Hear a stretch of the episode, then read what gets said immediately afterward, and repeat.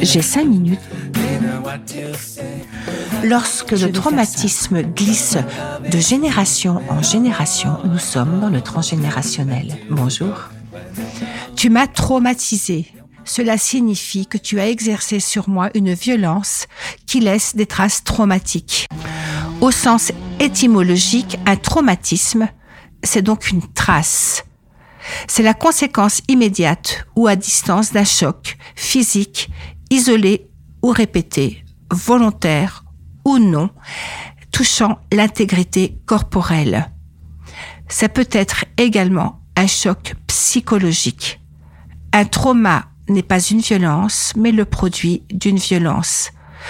Ce que nous savons, c'est que des violences équivalentes peuvent laisser des traces traumatiques chez certains et rien pour d'autres. Tout dépend de la sensibilité de la personne qui subit cette violence, de son rapport avec celle qui l'exerce et du contexte sur lui. Une même cause peut provoquer un traumatisme ou ne rien provoquer du tout. Mais le plus incroyable, c'est que vous pouvez ne pas avoir vécu de trauma, mais que vous en héritiez. Ça, c'est incroyable, hein, de pouvoir hériter de l'histoire traumatique de vos parents, voire de vos grands-parents, et nous pouvons aller jusqu'aux arrière-grands-parents. Ce que l'on nomme l'héritage transgénérationnel. Alors le tout est de garder le meilleur, mais pour ce qui est du blocage, nous avons là à nous retrousser les manches et à aller voir dedans. Parce que ce qui marche au-dessus marche en dessous. Si vous ne faites pas le boulot, eh bien, ça fera partie de l'héritage pour vos enfants un petit coup de culpabilité au passage. Olivier, la cinquantaine, rentre dans mon bureau.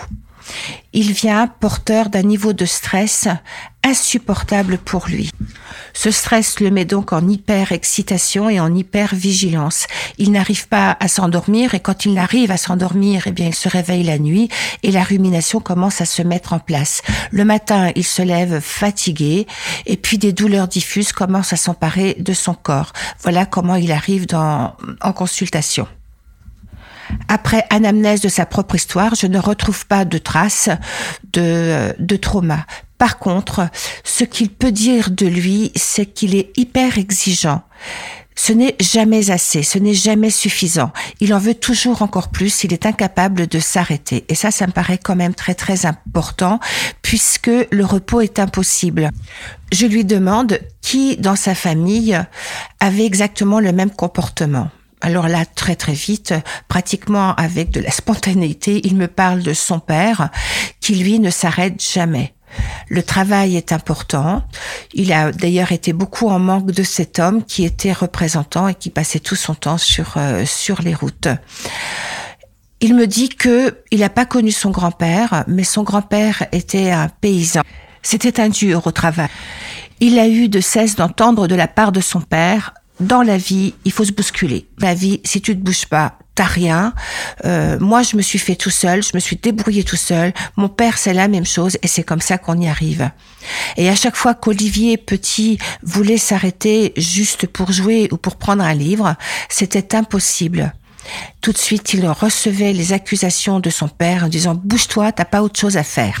T'as pas autre chose à faire que de passer ton temps dans les bouquins. Ça, c'est fait pour les intellos. Eux, ils savent pas ce que c'est que le boulot. Allez, lève-toi. Olivier comprend que cette injonction, il la porte toujours. Il en est bien conscient, mais elle fait toujours son travail. À chaque fois qu'il veut s'arrêter, il ressent une culpabilité et d'ailleurs très très vite, il se remet à l'action. Alors, comment pouvoir l'aider?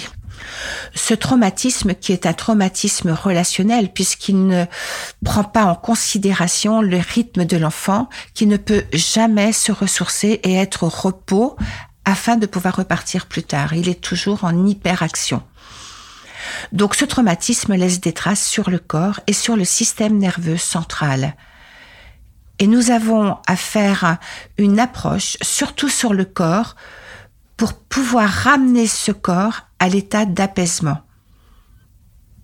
Il faut savoir que le corps envoie quatre fois plus d'informations au cerveau que le cerveau au corps. Ce qui veut dire que lorsque le corps est complètement stressé, eh bien, le cerveau est très vite en hyperexcitation. Et ça, c'est important. Parce que quand un enfant pleure, ou même un adulte, quand un enfant a peur, ou même un adulte, cela ne sert à rien de lui parler, absolument à rien. Le premier geste à faire, c'est d'adoucir le corps, de le prendre dans les bras, de le cajoler, de le masser. Viendra un temps où nous pourrons parler, mais la première action, elle est sur apaiser le corps. Si le corps s'apaise, le cerveau s'apaise, la respiration s'apaise et le rythme cardiaque s'apaise. Ça serait intéressant que je vous parle pour la prochaine fois du système nerveux central. Il joue un rôle très très important sur le stress et puis peut-être aussi de l'épigénétique. Oh, il y en a des choses à dire. Allez, à la semaine prochaine. C'est Armel qui vous parle sur Radio Alba 107.3. Au revoir. Now my one desire